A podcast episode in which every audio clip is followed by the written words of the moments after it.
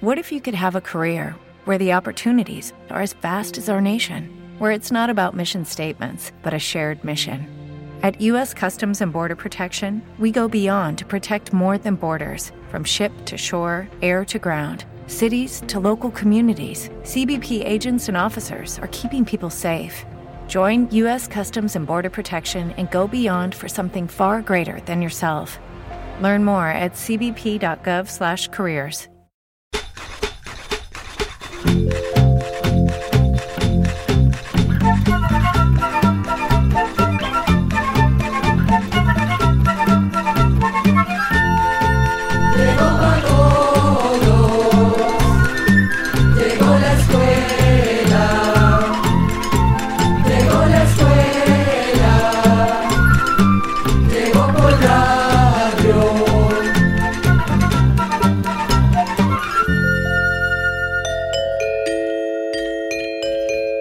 Más de medio siglo de compartir con ustedes quiere decir que a lo largo del tiempo entre ustedes y nosotros ha nacido una larga y sólida amistad. Con gran placer presentamos una nueva edición de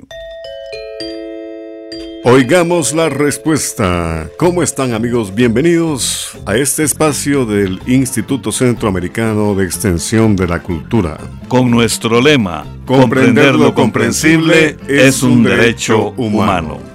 En esta edición sabremos por qué cumplimos años contando desde el día en que nacemos y no desde cuando somos engendrados. ¿Y se podrá usar la sábila para el cabello o como mascarilla para el cutis? Gracias a una de las preguntas de nuestros oyentes, sabremos cómo podemos mejorar nuestra capacidad para aprender. Amigos, iniciamos el camino de esta nueva aventura. Acompáñennos que ya iniciamos. El señor Franklin Centeno Arancibia nos escribe desde Managua, Nicaragua, y pregunta, ¿por qué cumplimos años cada 12 meses si nacimos a los 9 meses aproximadamente? Oigamos la respuesta. Los pueblos han ido creando distintas costumbres a través de los tiempos, y estas tradiciones han ido pasando de generación en generación.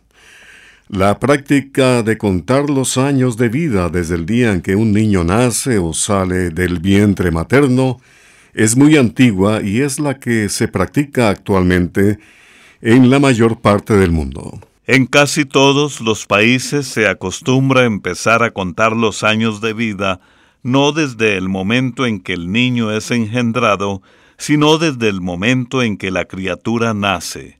El instante en que se corta el cordón umbilical es un momento muy significativo en la vida de una persona, porque es precisamente en ese momento cuando el niño se separa de la madre. El cordón umbilical se corta después de que el niño ha empezado a respirar por cuenta propia y se puede decir que es a partir de ese momento en que empieza la historia de vida de esa persona.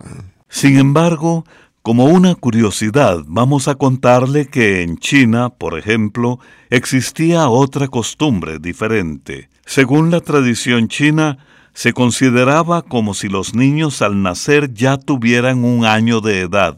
Esta tradición se extendió a otros países de Asia como Japón y Corea, pero actualmente solo los coreanos siguen manteniendo esa tradición. Amigos, detenemos nuestro auto de giras musicales. Estamos ya en Honduras, listos para escuchar esa danza folclórica de Honduras titulada El Son de Tuno. Escuchemos.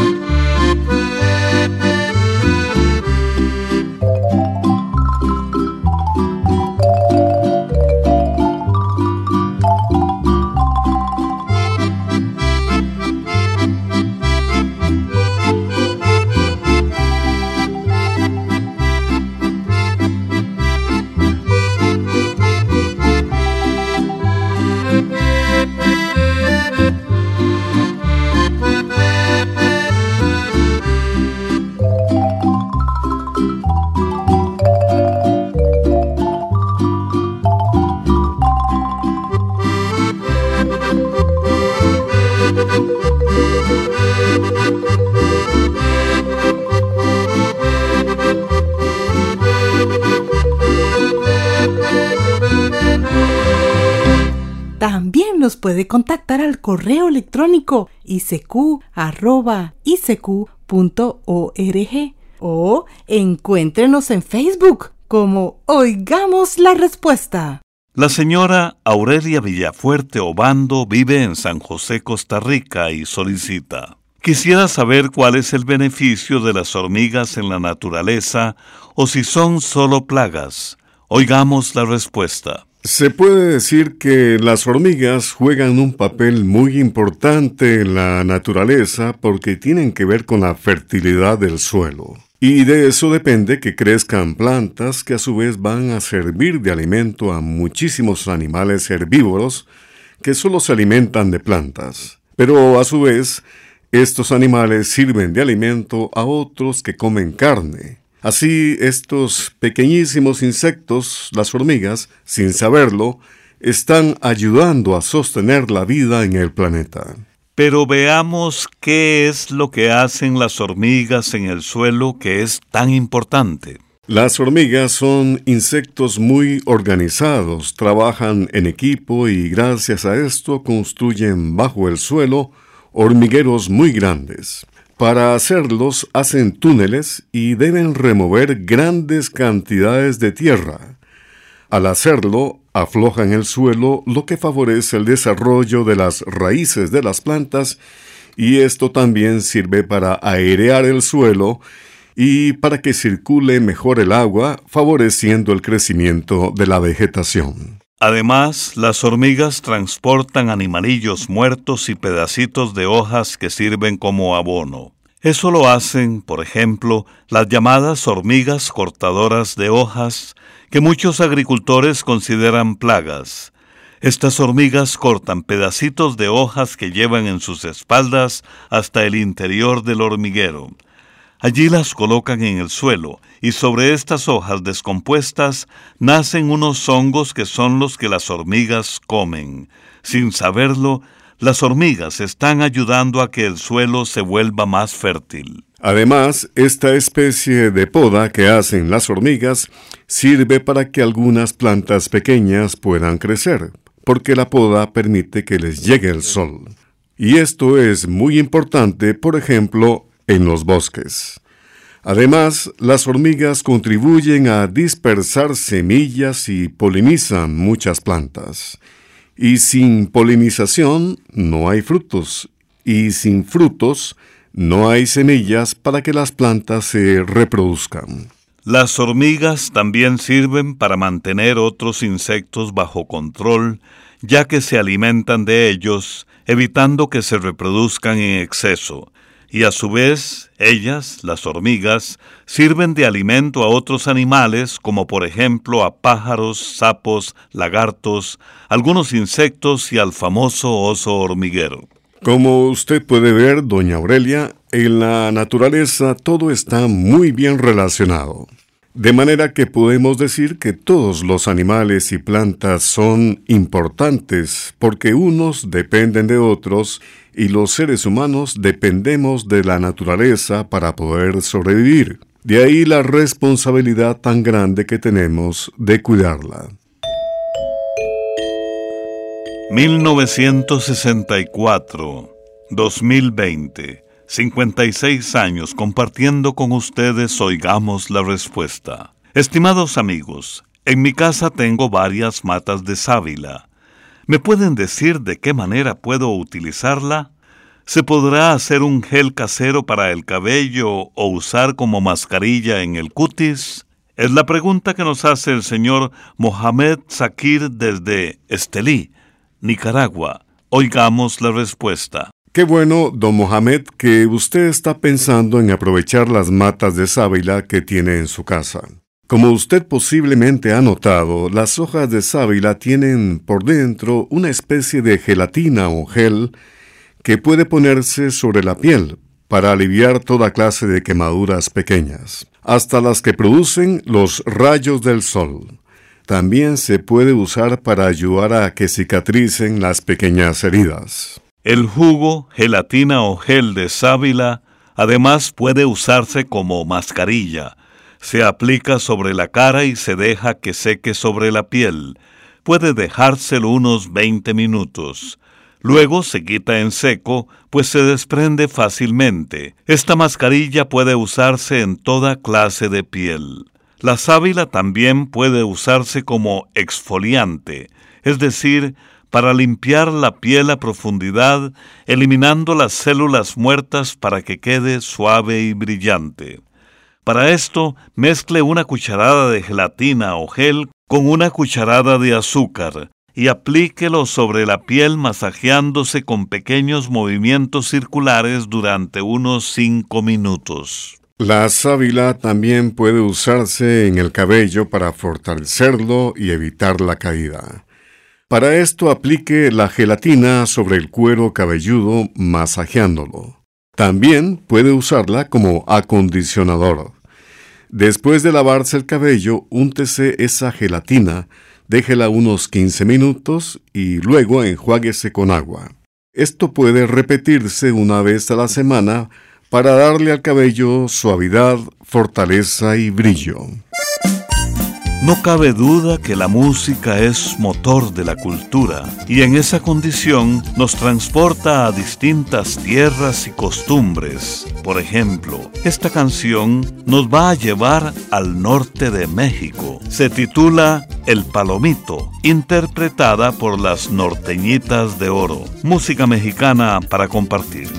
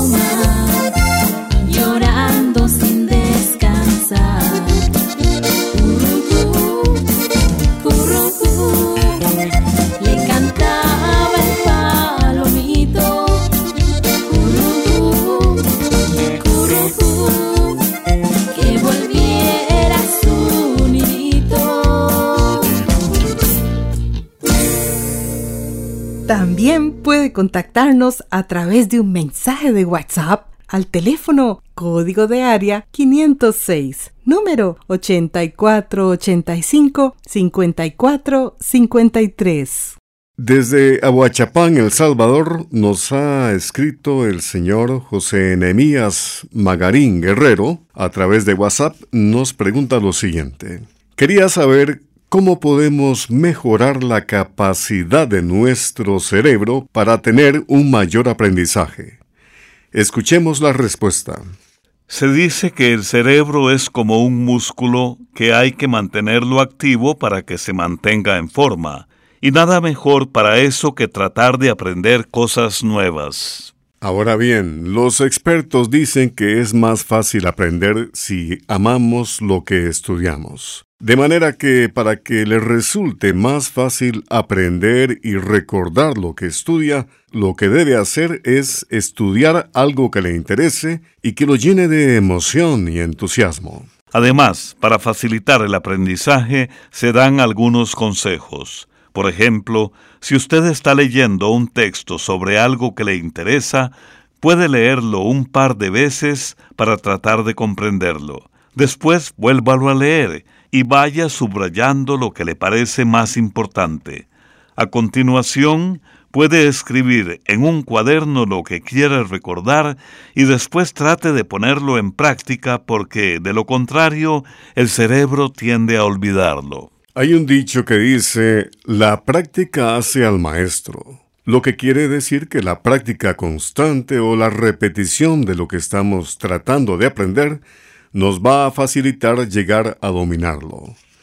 Pero es necesario tener un verdadero interés porque esto nos va a ayudar a perseverar, porque de lo contrario podemos darnos por vencidos a medio camino.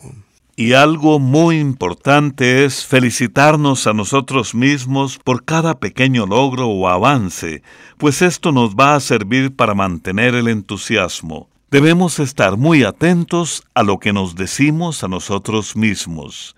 Siempre debemos decirnos frases de aliento, evitando decirnos cosas negativas como yo no puedo, porque esto va a desanimarnos y a hacer más difícil el aprendizaje. Ahora bien, es conveniente saber que con el envejecimiento es normal que no nos resulte tan fácil como antes aprender y memorizar cosas nuevas, pero esto no debe descorazonarnos. Con mayor razón se debe mantener la mente activa porque el ejercicio mental va a permitir que el cerebro se mantenga en mejor forma, vaya adquiriendo más capacidad y que no se atrofie. Pero para que el cerebro se mantenga en buen estado, también es importante que reciba nutrientes y oxígeno que llegan a través de la sangre. Por eso es necesario mantener una buena alimentación y hacer ejercicio regularmente. Con solo una caminata diaria de 30 minutos se activa la circulación de la sangre y se logra la oxigenación del cerebro y de todos los órganos del cuerpo. Cuando decimos la palabra cumbia, pensamos en Colombia, en América del Sur, pero lo mismo que el idioma y la cultura, los ritmos musicales emigran y llegan a otras tierras. Es el caso de El Cumbión, interpretación del grupo La Chanchona de Arcadio de El Salvador, cumbia en Centroamérica.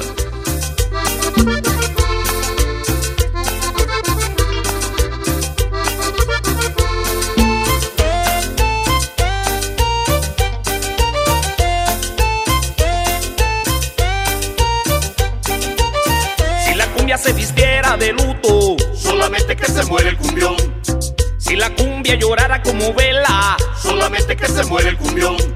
Si la cumbia llorara su pena, solamente que se muere el cumbión. Si la cumbia no la apoyamos, se va a morir el cumbión. Si la cumbia no la apoyamos, se va a morir el cumbión. Vamos todos a apoyar el cumbión. Vamos todos a apoyar el cumbión. Vamos todos a apoyar el cumbión. Vamos todos a apoyar el cumbión.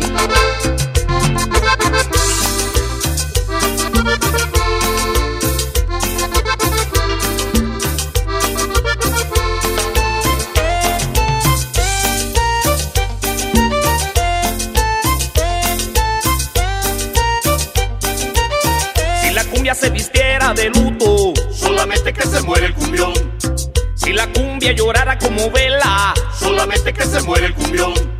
Si la cumbia llorara su pena, solamente que que se muere el cumbión. Si la cumbia no la apoyamos, se va a morir el cumbión.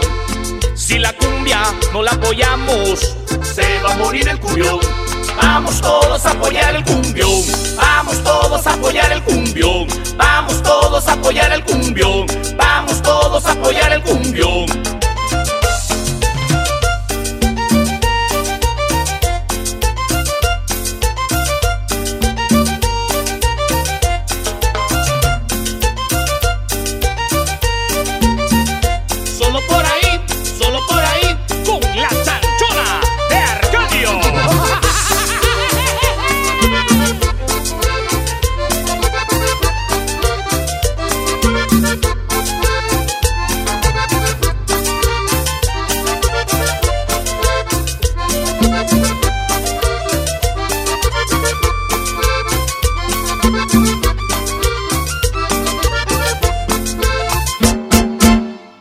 Regresamos de la cumbia amigos y aquí está la siguiente pregunta que nos hace desde Cotobruz, Costa Rica, el señor Harley Rojas Salazar nos escribe y nos consulta. ¿De dónde son originarias las zarigüeyas? ¿Son parientes de los zorros? ¿De qué se alimentan? ¿Cuánto tiempo viven? ¿En qué zonas de Costa Rica?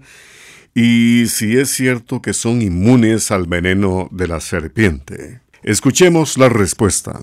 Existen diferentes especies de zarigüeyas y todas son nativas de nuestro continente. Las zarigüeyas no son parientes de los zorros.